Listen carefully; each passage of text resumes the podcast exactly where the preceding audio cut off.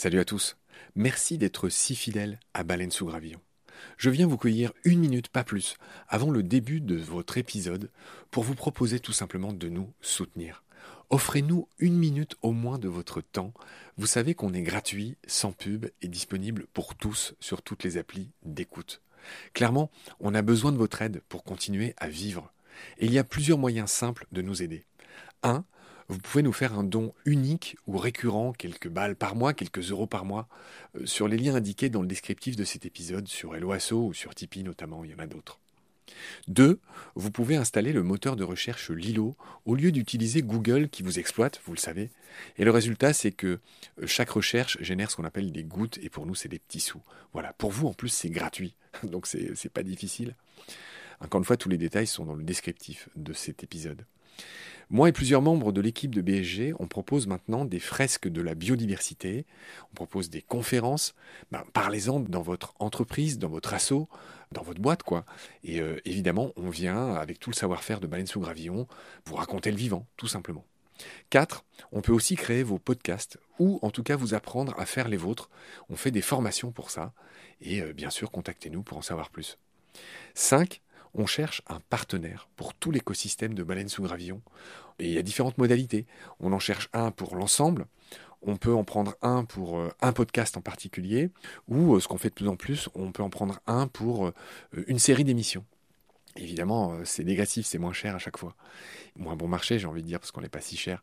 Donc euh, voilà, vous pouvez devenir coproducteur de ce qu'on fait. En tout cas, ben, voilà, prenez conscience que ce qu'on fait est certes gratuit, mais on a besoin de vous pour continuer à exister. Moi, ça fait trois ans que je fais ça sur mes fonds, et là, ben, évidemment, je suis obligé de, faire autre chose hein, pour euh, vivre, sachant que France Culture ne suffit pas à me faire vivre. Voilà. Pour nous joindre, c'est simple, contact at baleinesougravillon.com. Tous les détails sont dans le descriptif de l'épisode. Je vous laisse maintenant retrouver l'épisode du jour. Je vous dis merci, salut, à bientôt.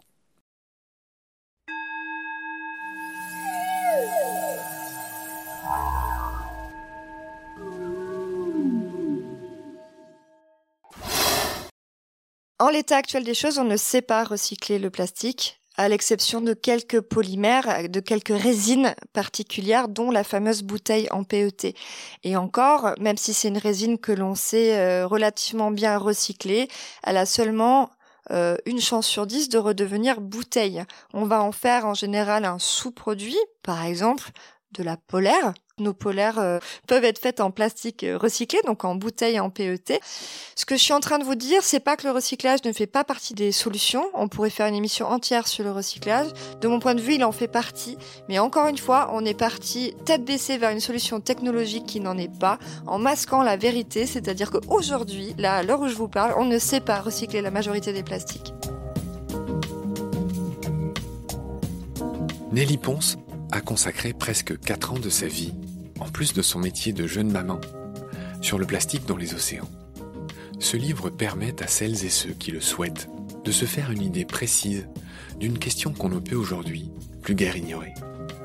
Ou disons, si vous voulez encore l'ignorer, que lui, le plastique, et tous les adjuvants qu'il contient, ne vous oublient jamais.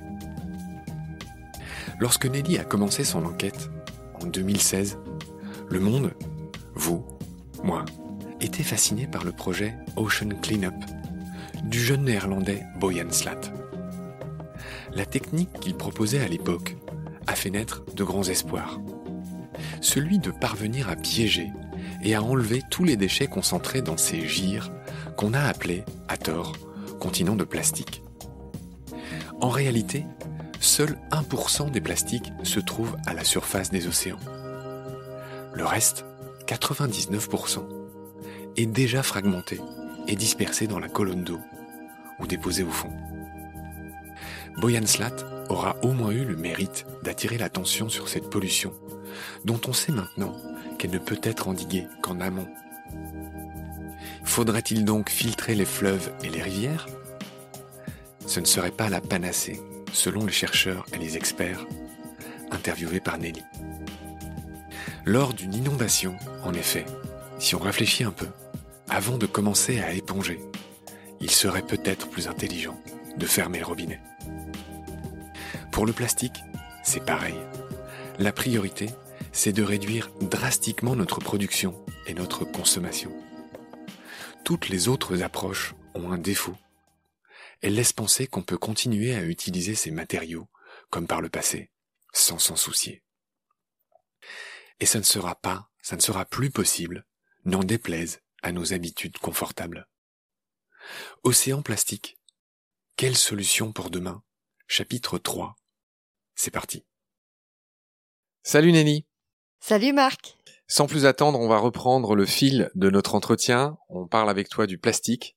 On parle de ton bouquin qui s'intitule Océan plastique, qui est un très joli livre chez Actes Sud avec un petit canard euh, jaune euh, qui flotte sur l'eau.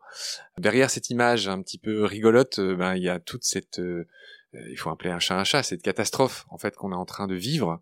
Le plastique est un produit récent, il a moins d'un siècle, enfin il a autour d'un siècle. Tu nous as raconté la dernière fois son origine étonnante. Il a été inventé à la suite d'un concours pour essayer de moins faire souffrir les éléphants pour fabriquer des boules de billard. Je renvoie les auditoristes à ce premier épisode liminaire.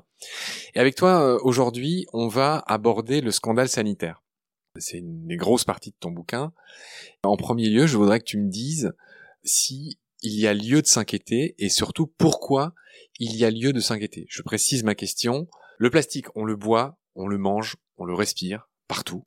C'est la notion de transfert trophique. J'avoue que j'ai pas trop bien compris ce que c'est, donc je veux bien que voilà, que tu m'expliques euh, pourquoi il y a lieu de s'inquiéter dans mon livre, le chapitre s'appelle Vers un futur scandale sanitaire, point d'interrogation. C'est-à-dire que, en l'état actuel de nos connaissances, chacun peut être juge de est-ce qu'il y a lieu de s'y inquiéter ou non. Moi, personnellement, je m'inquiète un peu et je vais vous raconter pourquoi. Euh, j'ai quand même étudié cette question et aujourd'hui, on n'a vraiment aucune euh, notion de l'incidence sur l'organisme humain. J'ai trouvé aucun chercheur qui soit capable de m'en parler réellement. En revanche, on sait déjà que euh, la dimension toxique du plastique impacte des organismes marins de multiples manières. Et ça, si tu veux, on, peut en parler. Et ensuite, voir comment nous, on est exposé quotidiennement. Tu le disais, on le mange, on le boit, on le respire. Vas-y, il me semble qu'on l'a fait, on a parlé des cachalots et tout ça la dernière fois, mais euh, c'est peut-être un angle non, différent. c'est pas, c'est un angle différent. En fait, ce qui se passe, c'est que le plastique, il a une propriété quand tu se retrouves dans l'environnement, c'est qu'il fonctionne comme un buvard. Donc, on a dit tout à l'heure, la dernière fois, qu'il y avait des additifs dans le plastique. Ils sont pas structurellement attachés au plastique. Quand ils se retrouvent dans l'environnement, ils relarguent.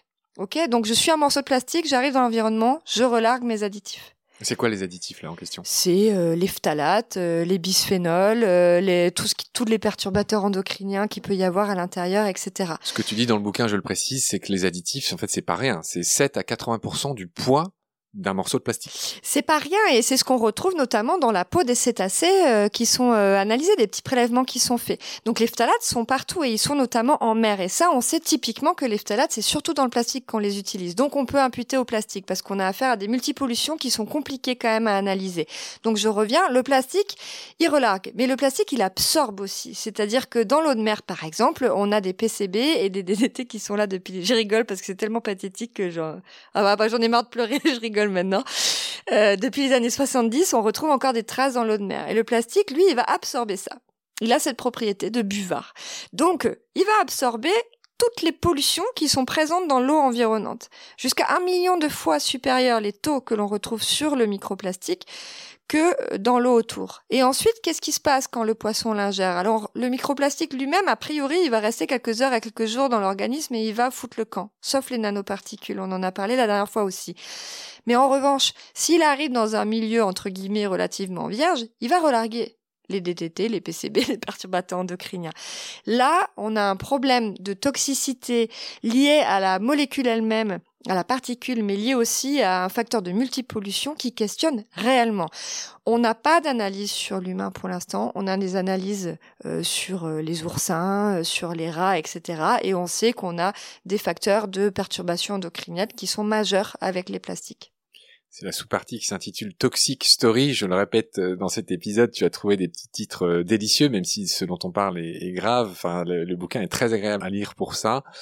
Et il y a, dans cette même euh, ligne, il y a quelque chose qui a retenu mon attention.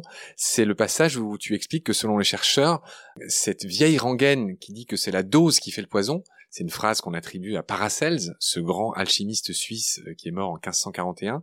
Je le rappelle au passage, Paracelse, c'est lui qui a dit cette phrase que tout le monde a entendue une fois dans sa vie. C'est la dose qui fait le poison, c'est-à-dire que si on en met beaucoup, ça peut être un poison, mais si on en met un petit peu, ça peut faire un vaccin contre je sais pas quoi.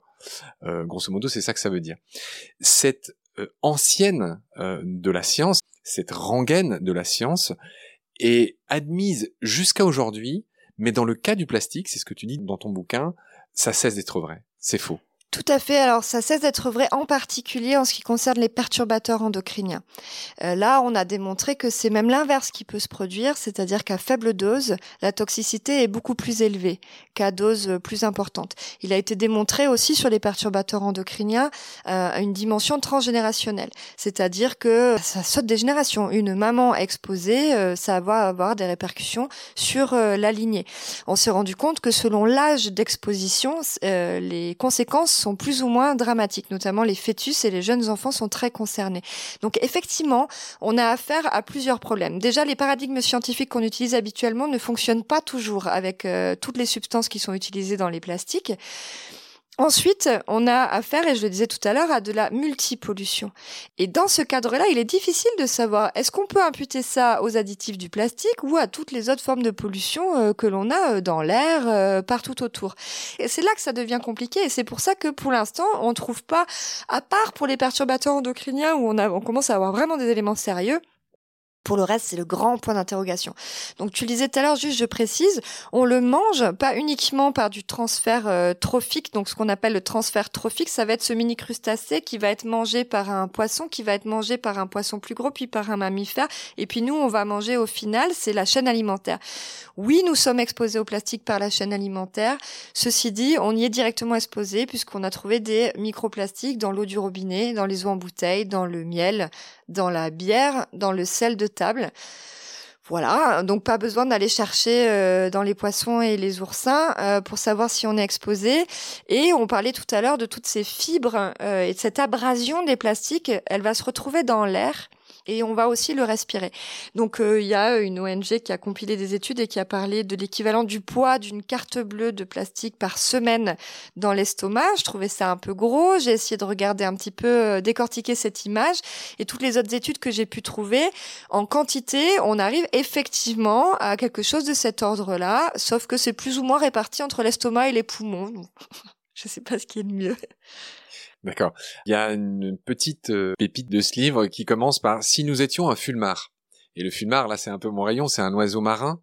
Euh, c'est une sorte de petite mouette. Les études ont montré qu'en moyenne, chez les oiseaux marins, il y a, enfin, en tout cas chez un fulmar, en moyenne, il y a 0,6 grammes de déchets. Mais attention, c'est un oiseau qui pèse 800 grammes. Si on rapporte ça à un humain, à un humain de 80 kilos, c'est à peu près comme moi, la règle de 3 fait que ça équivaudrait à 60 grammes pour un être humain. Et 60 grammes, c'est 12 cartes bleues. C'est pas une, c'est 12. C'est ce que tu racontes. C'est François Galgani qui m'a soufflé cette image et je la trouvais parlante. C'est un moment du livre où on va aller euh, dans la transition avec l'agir et la question qui se pose à ce moment-là, c'est justement, c'est pour ça que j'ai voulu aussi parler de la santé humaine, même si tout est encore en point d'interrogation. Mais c'est quand même inquiétant, c'est qu'à un moment donné, qu'est-ce qui va nous motiver à agir? Visiblement, euh, cet océanographe qui travaille depuis euh, depuis 20, 30, 40 ans sur le sujet semble dire que l'environnement, ce n'est pas suffisant. Donc Soyons à Fulmar quelques instants. C'est nous, hein, dans 20, 30, 40 ans, et qu'est-ce qu'on fait maintenant? D'accord, je viens seulement de comprendre. Cette image que t'as donnée euh, François Galgani, euh, il y a beaucoup de François qui aiment les océans. Hein c'est vrai. Cette image qu'il prend, c'est ouais, d'accord, c'est l'image de Fulmar. C'est-à-dire que si on était aussi exposé que le Fulmar, oui. ce serait pas une carte bleue qu'on aurait, c'est le cas actuellement, mais ce serait 12. C'est ça. Et donc, quand est-ce que, voilà, à quel moment est-ce qu'on décide d'agir et pour quelles raisons En fait, c'est ce petit texte semi-poétique au milieu du livre euh, raconte ça. D'accord. On va enchaîner sur euh, une autre partie de ton livre et c'est là où on, on regonfle nos poitrines, non pas d'allégresse, mais de courage, parce que c'est la partie qui s'intitule Agir. Et donc là, bon, on pourrait parler du constat pendant des heures avec toi. On a donné que quelques chiffres, que quelques petites explications, mais voilà, je renvoie tous les auditoristes vers le livre pour plus de, de précision. Et là, ce dont j'aimerais parler avec toi, c'est la partie agir. En gros, ce qu'on peut faire. Et en tout premier, tu cites euh, Gandhi, tu parles de ces gens qui euh, qui sont des anonymes et qui font florès, voilà, en essayant d'emmener d'autres gens avec eux pour nettoyer. Voilà, nettoyer, agir, c'est beaucoup de choses. Et toi, tu parles en premier du nettoyage. Et le nettoyage, c'est soigner un mal qui est déjà survenu. Hein, on verra, évidemment, tout le monde y pense il peut être judicieux. Euh, enfin, le meilleur plastique, c'est celui qu'on ne produit pas. Le plus facile à nettoyer, c'est celui qu'on produit pas. Ça, c'est très clair dans, ton livre. Je voulais juste signaler cette phrase de Gandhi à laquelle tu te réfères, qui est très connue. Euh, Gandhi a dit incarnez le changement que vous voulez voir dans le monde. Et ça, tu le rappelles. Et pour dire que, bah, c'est vrai, ça commence par nous.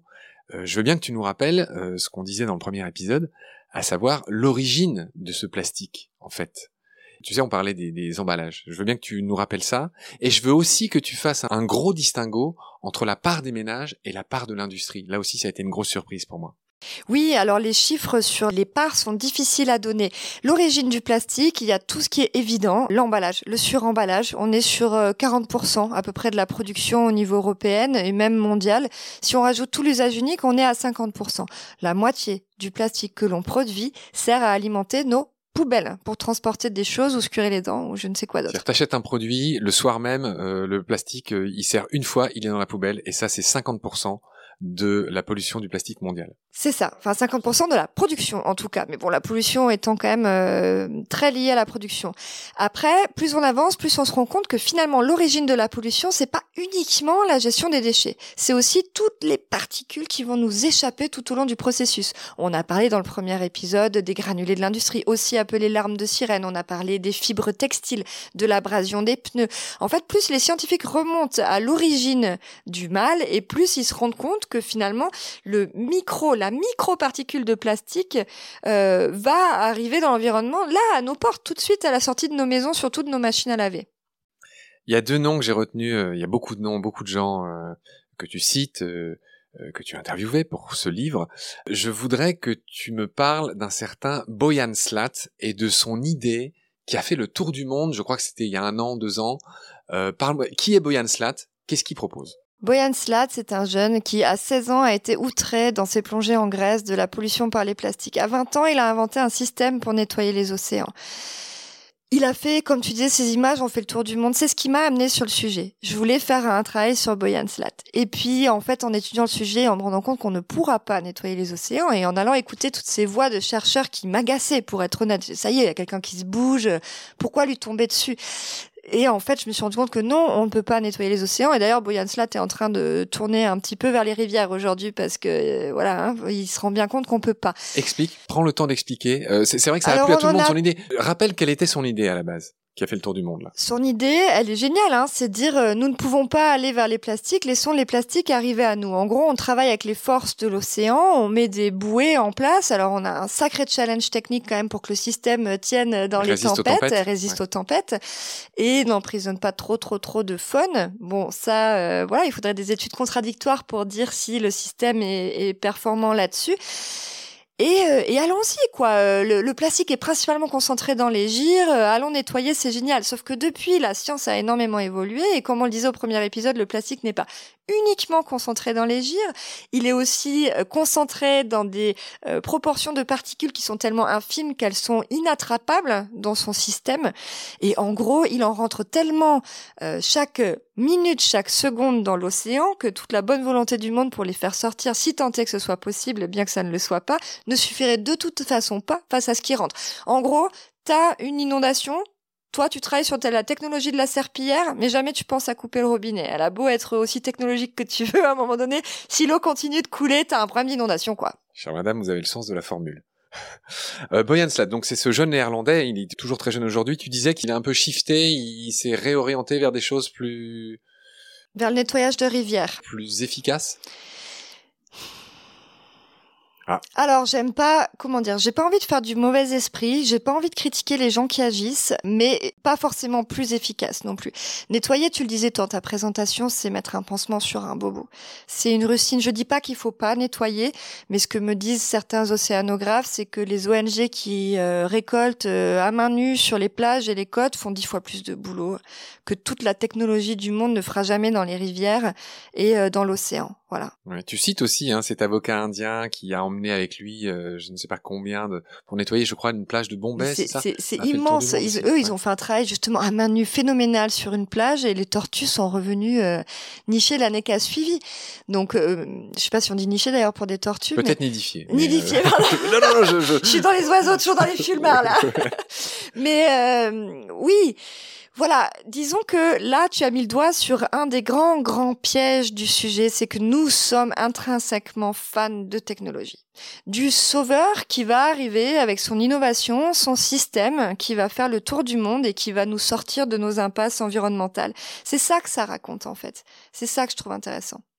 Donc le projet de Boyan Slat euh, s'appelle The Ocean Cleanup et on a euh, Cocorico, notre Yvan Bourgnon national qui euh, un bateau, je crois, qui s'appelle Manta. Oui. Euh, et qui a un autre projet qui s'appelle Sea Cleaners. Un mot rapide sur lui. En gros, il veut faire la même chose? Non, parce qu'il veut pas s'éloigner des côtes. En gros, lui, il prend l'exemple du tsunami qu'il y a eu euh, au Japon avec des grands amas de déchets. En gros, il est en train de mettre en place des bateaux qui vont aller ramasser des déchets là où il y a des gros amas la critique que l'on peut faire sur ce projet-là, même s'il est moins dans l'illusion de nettoyer les océans, bien qu'il communique quand même beaucoup là-dessus, c'est que ça peut être utile à certains endroits, mais pourquoi mettre autant d'argent, encore une fois, dans des technologies de ce type-là, alors que tout peut être résolu en amont? Très juste. Ce qui m'amène à dire que dans ton bouquin, tu expliques bien que les fleuves euh, sont des autoroutes à déchets. C'est ça qui vient alimenter les océans, bien sûr. Et tu dis aussi, page 137, que en gros, 10 fleuves dans le monde apportent 80% de la pollution. Alors pas de plastique justement, ça, ça a alimenté une idée reçue, c'est une étude scientifique qui a été mal interprétée et qui disait que ça apportait 80 ou 90%, je sais plus, de toute la pollution plastique océanique. En revanche, ils apportent 80 à 90% de tout ce que charrient les fleuves, ce qui n'est pas non plus l'unique source de la pollution euh, océanique. Donc là, on fait joujou avec des chiffres, mais encore une fois, ce qui est intéressant, c'est ce que ça raconte derrière. Ce que ça raconte, c'est qu'effectivement, beaucoup de la pollution plastique va arriver en mer par euh, les fleuves et par la terre. Ce que ça raconte aussi, ces études-là, c'est que on a bien envie d'aller accuser ce qui se passe à l'autre bout du monde sans regarder euh, ce qui se passe chez nous. Mais je sais pas si on a le temps de développer cette, cette dimension-là. Brièvement. Brièvement, en gros, euh, c'est un des grands éléments de langage du lobby, c'est de dire tout ça, c'est la faute aux pays d'Asie. Euh, parce qu'ils produisent, c'est là-bas qu'on produit le plus, euh, parce que là-bas on jette partout, n'importe comment, n'importe quoi. Puis regardez, tenez, c'est leur fleuve qui participe le plus à la pollution. C'est vrai, il y a des gros, gros, gros, gros, gros problèmes avec les déchets plastiques en Asie.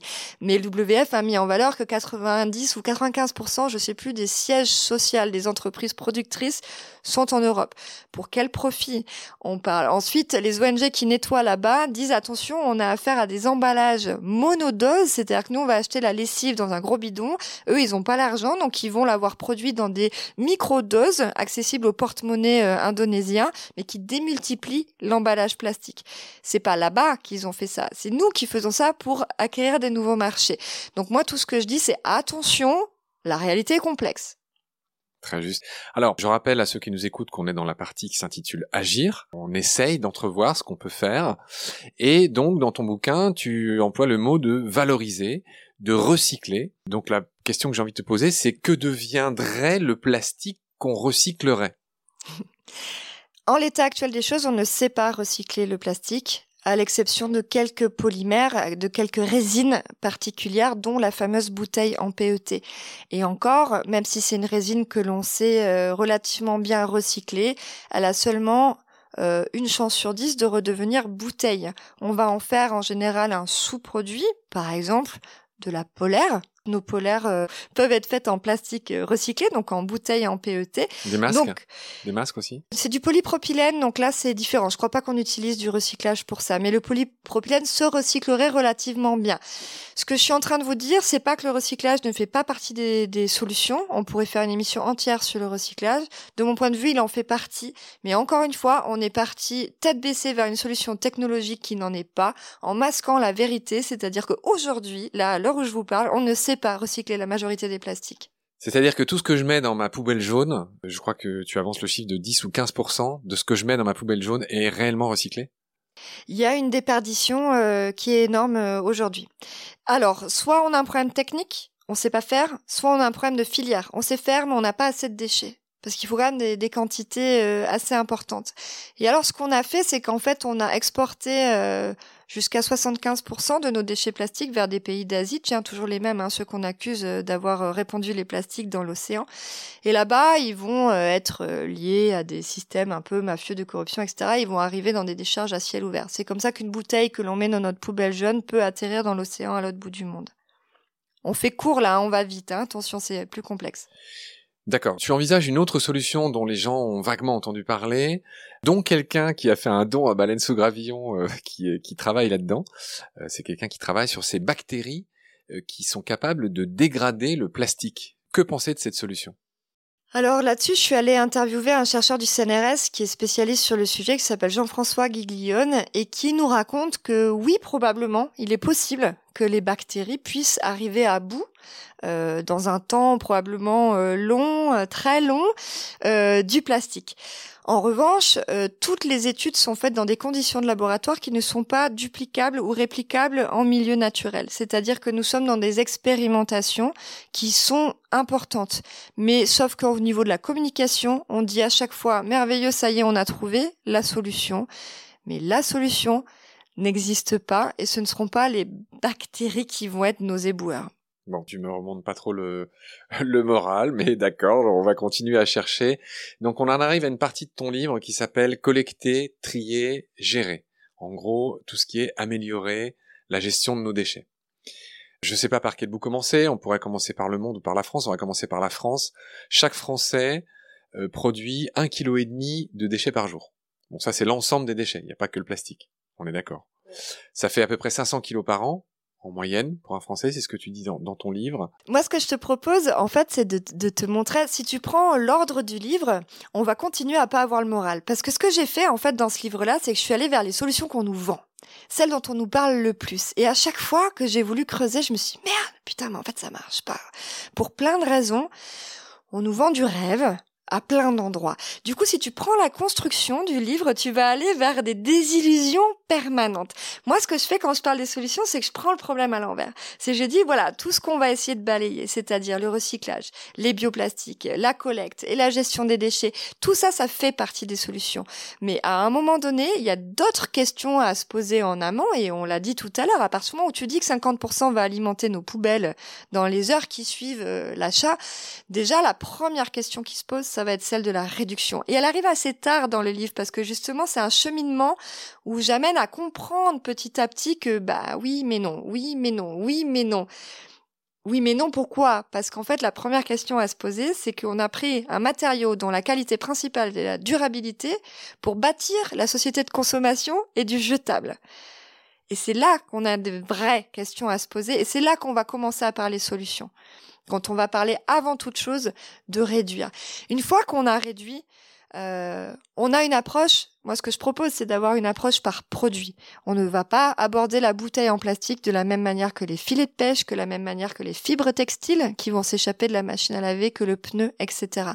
Donc au-delà de tout ce qu'on peut euh, réduire, supprimer, éliminer, remplacer, on va ensuite essayer de comprendre produit par produit, secteur par secteur, où est la sortie de crise? Qu'est-ce qu'on peut faire? Une fois qu'on en est arrivé là, seulement après, euh, on va aussi s'intéresser à ce qui est de l'innovation. Partout où on n'a pas vraiment le choix, c'est-à-dire le plastique est définitivement le matériau le plus judicieux. Comment faire un ordinateur sans plastique Je crois qu'on ne saura jamais faire. Donc la question c'est quel est ce matériau du futur? Mais au-delà de quel est-il, c'est quel est le cahier des charges? Qu'est-ce qu'on veut en faire? C'est-à-dire que la question de la ressource et de la biodégradabilité et de la recyclabilité là deviennent essentielles. Il y aurait mille autres choses à dire et j'invite tous les auditoristes à se pencher sur ton livre, à l'acheter et tout simplement à le lire. Et j'aurai le plaisir de te retrouver pour la suite. Et donc je te dis à très vite, prends soin de toi. Merci, à bientôt Marc.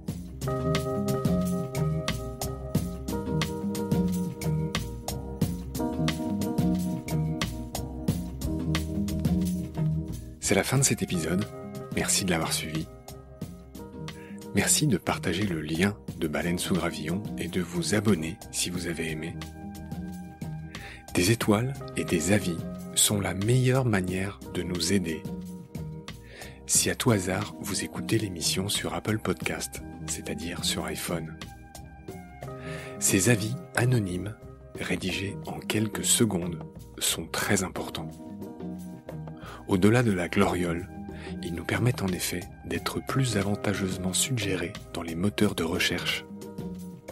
Nous n'avons qu'une trentaine d'avis pour l'instant, alors que vous êtes des milliers à nous écouter chaque semaine. Je prie humblement les auditorices de prendre ces 20 secondes pour ce petit coup de pouce. Grand merci par avance. Celles et ceux qui le souhaitent peuvent aussi nous aider en faisant un don, même minime, sur le site Tipeee. Je refuse de faire de la pub pour préserver notre indépendance et votre confort d'écoute. Mais ce podcast indépendant est fait sans aucune aide. Il n'est pas monétisable et j'y consacre 200% de mon temps. En attendant de trouver un partenaire auquel je lance un appel, et avant de devoir bientôt arrêter Baleine sous Gravillon faute de financement, je remercie du fond du cœur les abonnés et les futurs partenaires peuvent nous aider.